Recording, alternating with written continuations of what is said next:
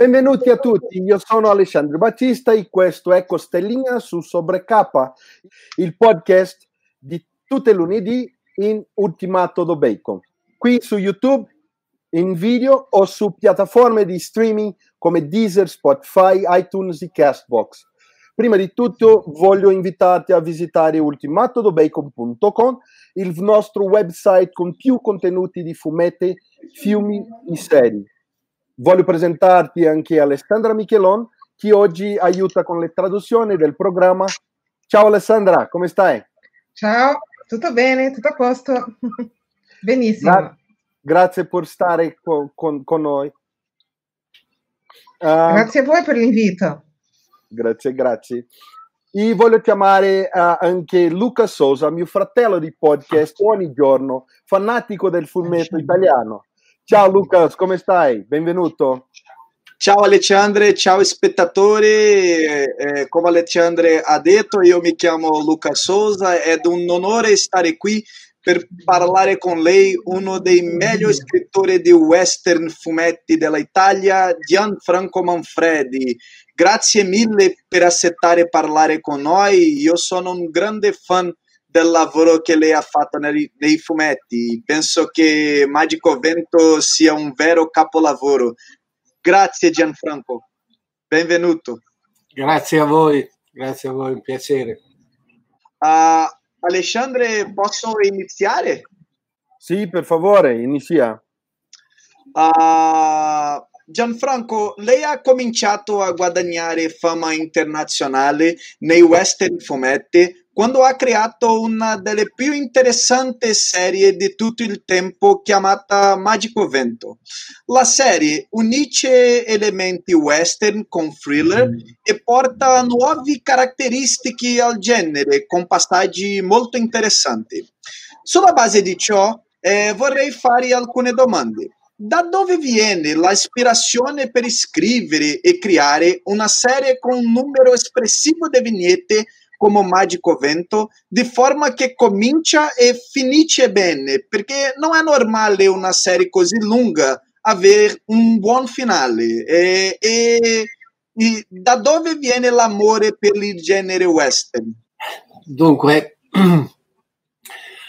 ovviamente in questo paese l'Italia, il, il western è sempre stato molto popolare e abbiamo anche inventato quando ero giovane, eh, vedevo i cosiddetti spaghetti western. Però sì, io sentivo bisogno ne, negli anni 90 eh, di rinnovarlo perché non si poteva semplicemente rep- ripetere quello che era già stato fatto. E, e così ho, ho, ho pensato che coniugare il western eh, con l'horror e la magia indiana sarebbe stata una novità interessante, anche perché eh, nello spaghetti western italiano tradizionale pochissimo spazio era stato dato ai nativi americani e negli anni 90 c'era un certo ritorno di, di interesse per la cultura dei nativi americani. Quindi ho cominciato questa impresa che con mia sorpresa è andata subito bene perché il primo numero di Magico Vento ha venduto tra le 170 e 180 mila copie, che era un risultato notevole e quindi questo ha aiutato la, la, la fiducia nel, nel, nel, progetto di Sergio Bonelli. Poi con il tempo, siccome Sergio Bonelli eh, non gradiva troppo sì, sì. horror perché i lettori erano di tutti i tipi e quindi anche impressionabili, e le leggende indiane sono tutte molto sanguinarie, con teste tagliate, eccetera. Queste cose non, non, non piacevano a Sergio. e quindi ho cercato di dargli un po' un altro percorso raccontando attraverso Magico Vento dei momenti di storia americana. Eh, in, in, quel momento eh, cominciava internet e quindi tutte le biblioteche locali americane mettevano online molti memoriali, documenti d'epoca che prima non erano accessibili agli studiosi. E quindi così, insomma, eh, c'era molto materiale interessante per raccontare anche la vita quotidiana eh, del West e togliere al, West, al western quella dimensione un po' fuori dalla storia come era la dimensione di Tex. E siccome io lavoravo per una casa editrice il cui fumetto principale è Tex eh, dovevo per forza trovare una, una via diversa per differenziarmi, insomma, ecco. Dopodiché eh, la, la, cosa è stata molto gradita dai lettori, abbiamo avuto anche mo- moltissime lettrici, che è cosa abbastanza insolita per il western, perché il western è sempre un genere tradizionalmente maschile, era almeno, e quando abbiamo deciso di chiudere la serie, anche perché io ero un po' stanco di, di scrivere sempre la stessa cosa e volevo eh, scrivere anche di ambientazioni diverse, un altro tipo di storie, eh, è nato un, un fenomeno di rimpianto e anzitutto la serie si è venduta molto nel mondo, quasi credo 15 paesi, inclusa l'India per esempio che mai mi sarei aspettato e, e, anche negli stessi Stati Uniti con un editore di San Diego ed è stata la prima volta di, di, un western italiano negli Stati Uniti, peraltro in un'epoca in cui gli, negli Stati Uniti non, non, si faceva più western eh, a fumetti. E, e, quindi questo è stato molto incoraggiante. E di recente la Bonelli mi ha chiesto di riprendere la serie per cui L'anno scorso sono usciti quattro nuovi episodi e quest'anno o l'anno prossimo non so perché bisogna vedere adesso i programmi non si possono fare per via del, del covid eh, altri tre episodi eh, quindi non è finito Magico Vento continua ecco Perfetto, aspettiamo uh, la, la, nuova puntata di, di Magico, Magico, Vento. Come ha parlato Lucas, c'è un capolavoro. Eh. Uh, parlando a, a, a, un'altra opera, ai brasiliani è piaciuto l'arrivo del suo lavoro Mucico al nostro paese. Lei, il, il brasiliano Pedro Mauro, hanno creato un'opera molto elogiata che si occupa di una tematica molto apprezzata che è lo spionaggio. Che cosa i brasiliani possono aspettare con questo fumetto? E potrebbe parlare un po' a rispetto?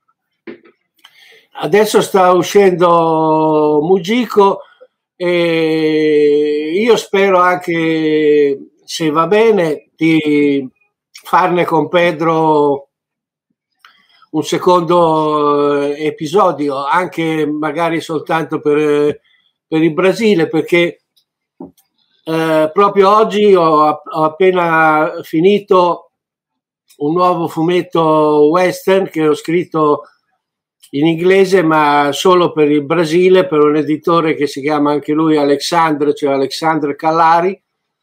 E anche questo ci sto lavorando con, uh, con Pedro e si chiama The Solicitor e è un personaggio nuovo, molto strano, e, eh, che un po' vicino a Mujiko perché eh, Mujiko è un agente segreto russo, invece The Solicitor è un, un agente che cura gli interessi inglesi in America. Mm? E, e, quindi eh, sia nel, nel, nel, Far West che a New York e a Wall Street, quindi ci, c'è anche c'è il West e c'è anche l'Est. Mm? E, e sono molto contento di questo lavoro e sono più che certo che Pedro lo, lo disegnerà come sempre a, a, alla grande e, e, e, quindi in Brasile lo vedrete per primi perché l'ho, fa, l'ho fatto proprio per, per il Brasile e, uscirà nel 2022 ecco quindi c'è tempo eh. Buono, e possiamo, possiamo aspettare uh, possibilmente uh, l'incontro di Mucico con uh, l'ispettore o no? no, perché sono due epoche molto, molto diverse perché The Solicitor è ambientato negli anni 90 dell'Ottocento, eh, mentre eh, Mujico degli anni 50 del Novecento. Eh, però anche di Mujico mi piacerebbe fare un, un, un, nuovo episodio perché già ce lo avevo in testa perché mm, vorrei raccontare un, un lato poco conosciuto della, della guerra fredda eh, perché i due blocchi si contrapponevano, però la situazione era più complessa per quanto riguardava i cosiddetti paesi eh, che non erano i, i paesi che non erano cosiddetti non allineati, cioè che non erano stati inclusi nei, nei, negli accordi di spartizione di Yalta. Eh, quindi mi piacerebbe anche ambientare la seconda storia di eh, Mujico in America Latina, forse in Brasile. Gianfranco, lei ha iniziato a scrivere text ai Bonelli in 2005 con la storia La pista della Guatti, però già scriveva molto, molto a loro le serie di Nick Ryder e Dylan Dog.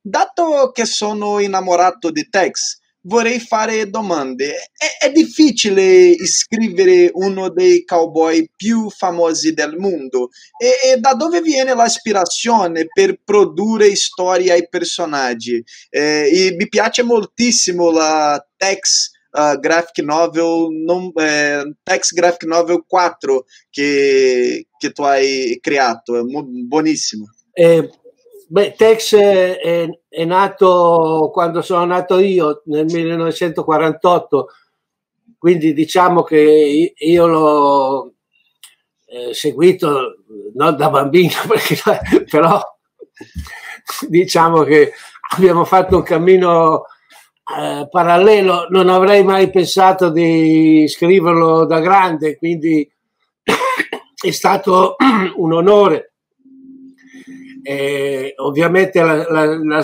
serie a fumetti più importante mai uscita in Italia eh, non è affatto facile scriverla perché ormai Tex non è più degli autori, Tex è dei lettori, quindi eh, qualsiasi scostamento dalla, dalla fedeltà al personaggio crea turbamento, ecco.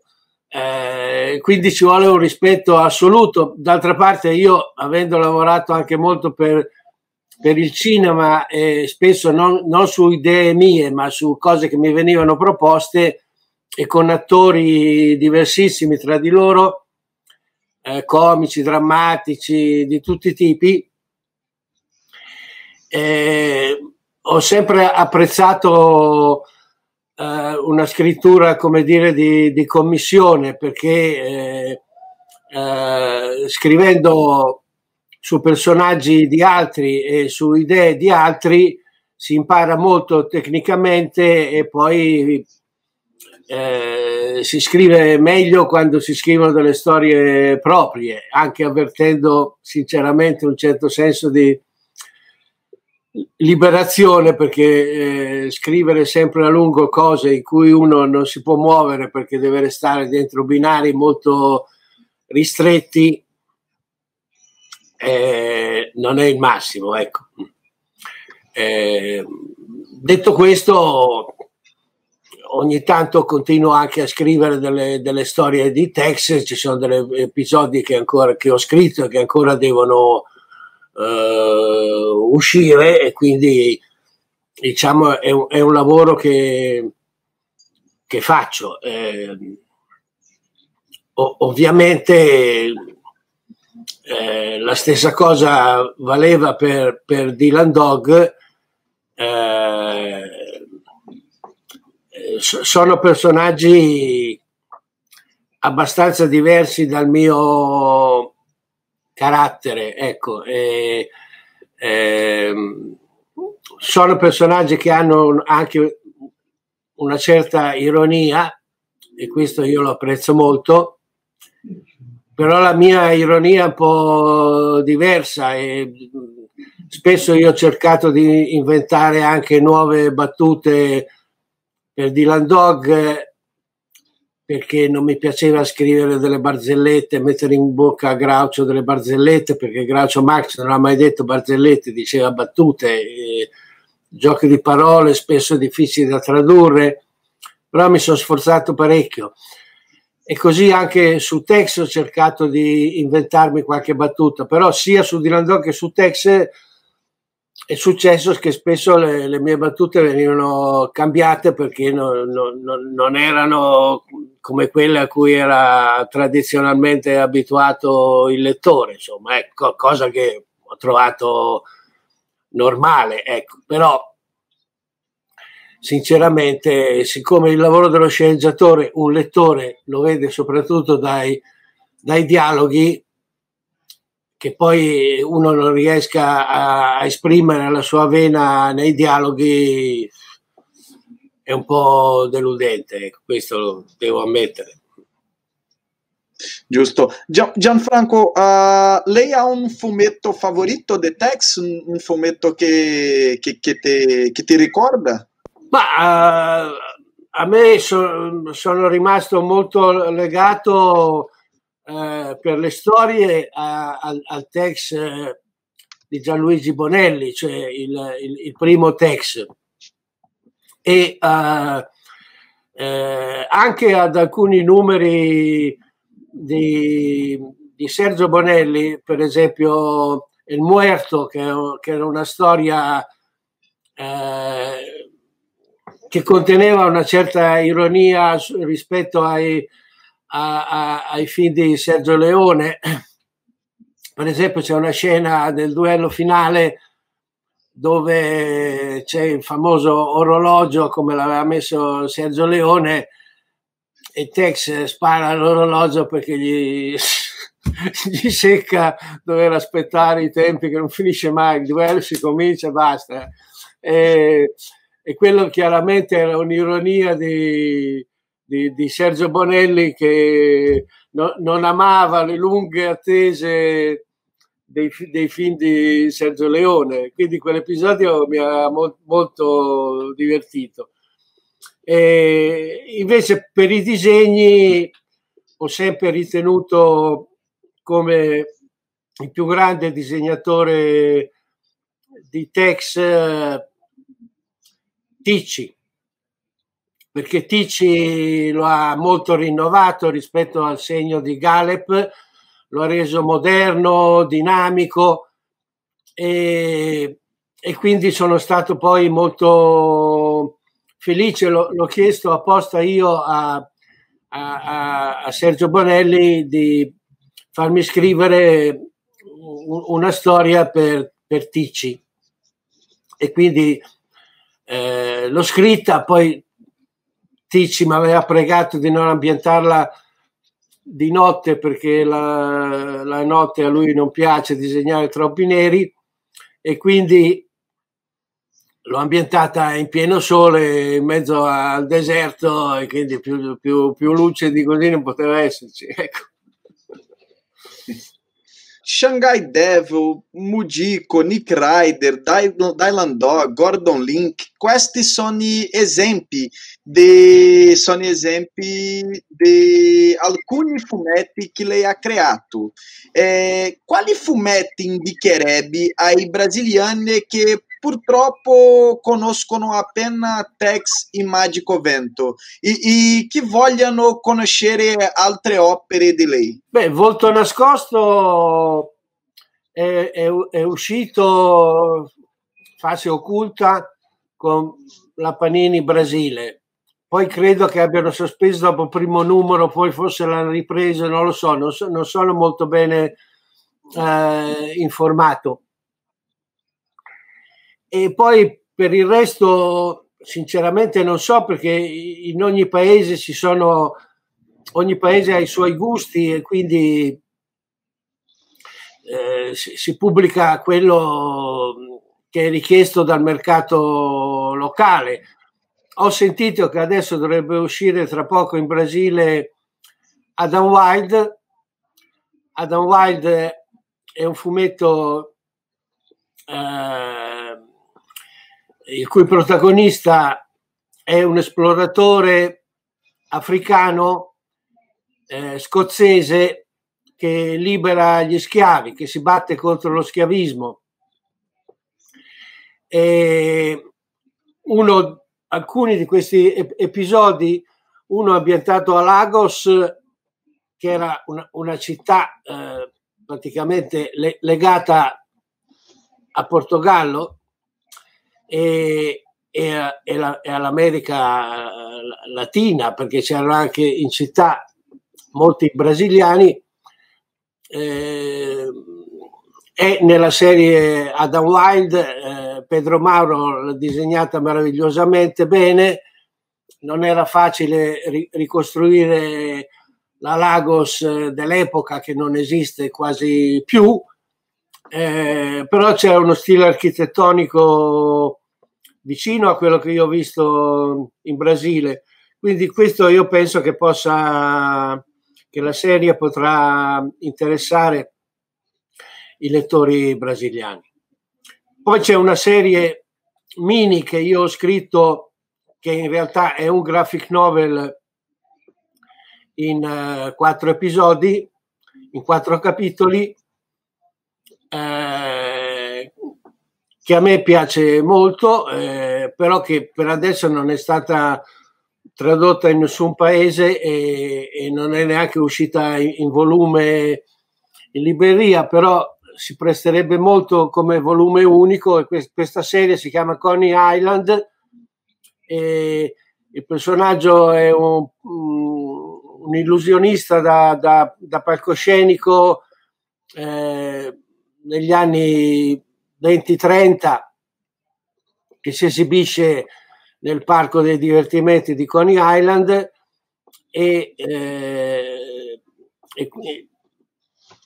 e, e, e, poi diciamo si, si, trova implicato in storie di, di gangster, conosce Al Capone, eccetera. Quindi c'è diciamo eh, que- quella, quell'America lì, de, l'America dei primi del Novecento, l'inizio del eh, grande sviluppo dei, dei, parchi di divertimento eh, di massa, il proibizionismo e, e, e, gli scontri dei gangster, dei, dei, dei, film americani dell'epoca di James Cagney. Ecco.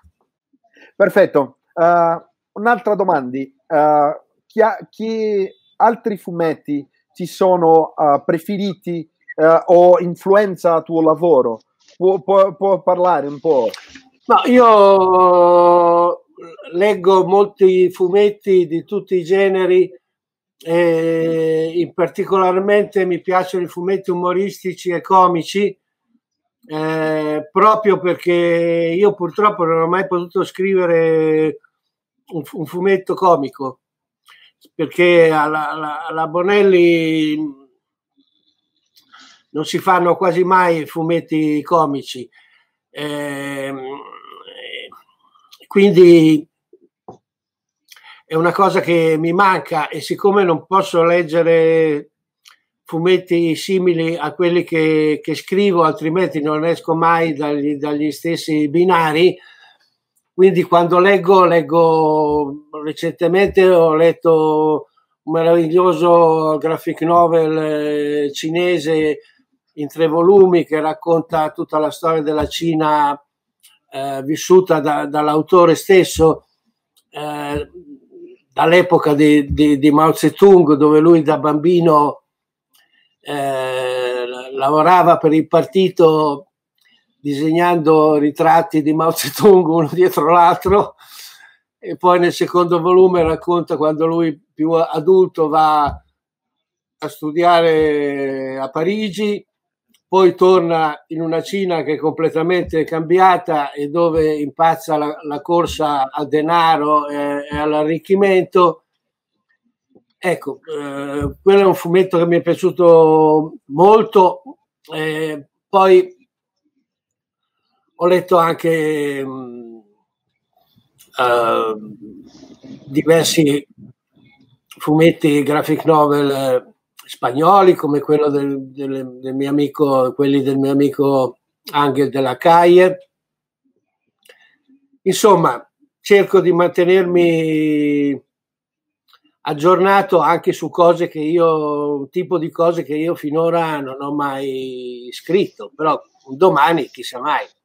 È che la, nella graphic novel eh, quello che eh, si può fare in fumetto, cioè la collaborazione tra uno scrittore e un disegnatore, in genere non succede nella graphic novel dove l'autore e il disegnatore sono la stessa persona, quindi siccome i principali autori di, magic, di, di graphic novel disegnano e scrivono, se li fanno da soli, non hanno bisogno di me. Ecco questo.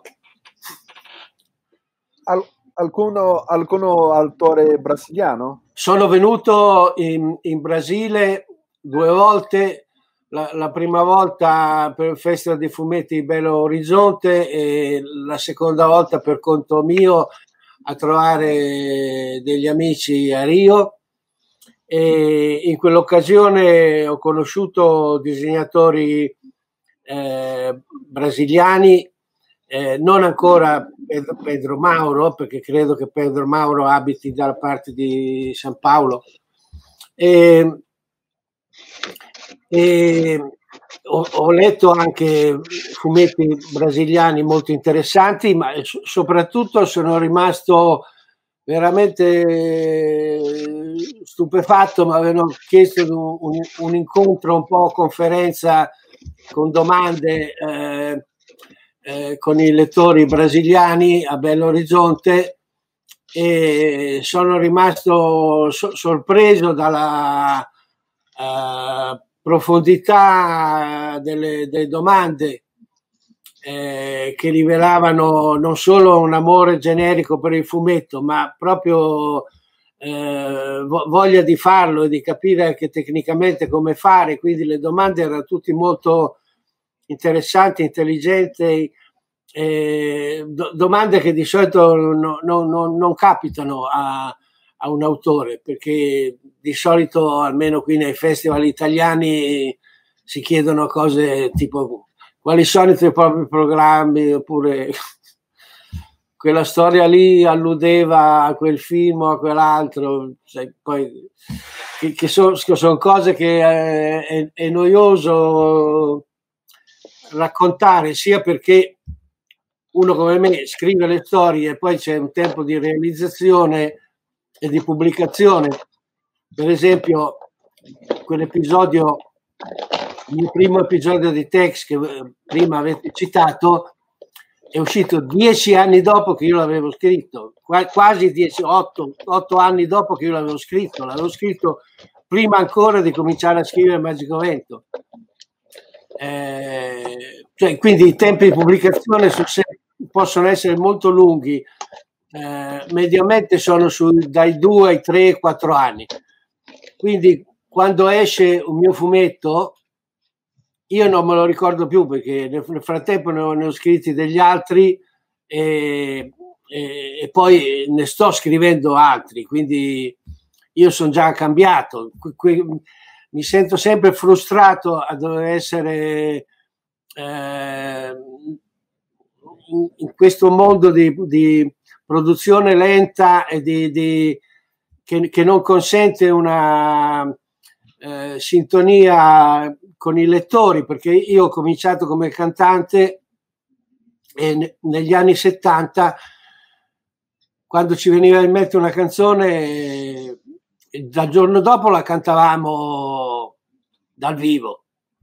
E poi andavamo in sala di registrazione entro una settimana, la registravamo e la, la canzone usciva due mesi dopo. Quindi la stessa rapidità c'era nel cinema in Italia, perché di cinema se ne produceva molto e quindi tre volte un, un film o una serie televisiva cominciavano a girarla e, e io non avevo ancora finito di scriverla. Eh, si lavorava a orari pazzeschi, giorno, giorno e notte, però in compenso il rapporto col pubblico era immediato, mentre oggi questo no, no, no, non avviene. Quindi eh, spesso quando ti chiedono a cosa pensavi mentre scrivevi quella storia lì, e eh, non lo so, cioè non lo so cosa pensavo perché cinque anni fa cosa pensavo, boh, cosa, cosa stavo leggendo, che film stavo vedendo, non lo so, non si può dire. Perfetto, molto giusto. Eh, il tempo vola. Ento, eh, ringrazio ancora una volta Gianfranco Manfredi. Grazie mille per averci concesso questo tempo. Vi voglio lasciare aperto lo spazio sul nostro sito ogni volta che vorrai partecipare con noi.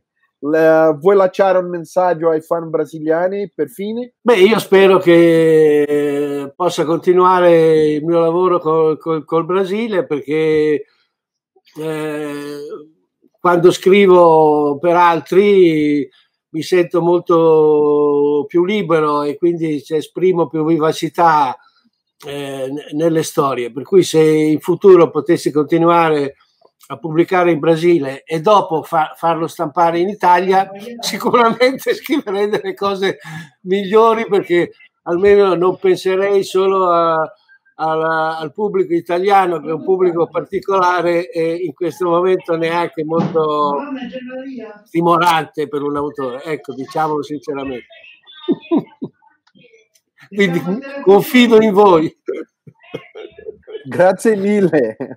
Ciao. Grazie, grazie, agli spettatori, grazie a Gianfranco, è stato un onore parlare con lei che, che è un attore a cui veramente mi piace. Eh, sarò, sarò, molto lieto di, di parlare con te, con, con te un'altra volta nel futuro. Noi siamo ansiosi per leggere i suoi prossimi fumetti. Prossimi fumetti. Grazie, grazie. Grazie a voi, grazie a voi. I nostro, nostri ringraziamenti ancora una volta al supporto di Alessandra Michelon uh, nella traduzione. Grazie, grazie a voi. Se siete qui finora, i nostri ringraziamenti per il vostro pubblico. Ogni lunedì c'è un nuovo podcast qui in Sobrecapa, nuovi video per tutta la settimana, la settimana su Sobrecapa, i nuovi contenuti ogni giorno dell'ultimatodobacon.com website. Ricordati di mettere il like, di vedere gli altri video de, de, sul canale, clicca il logo di Sobrecapa per iscriverti e fino alla prossima volta. Grazie.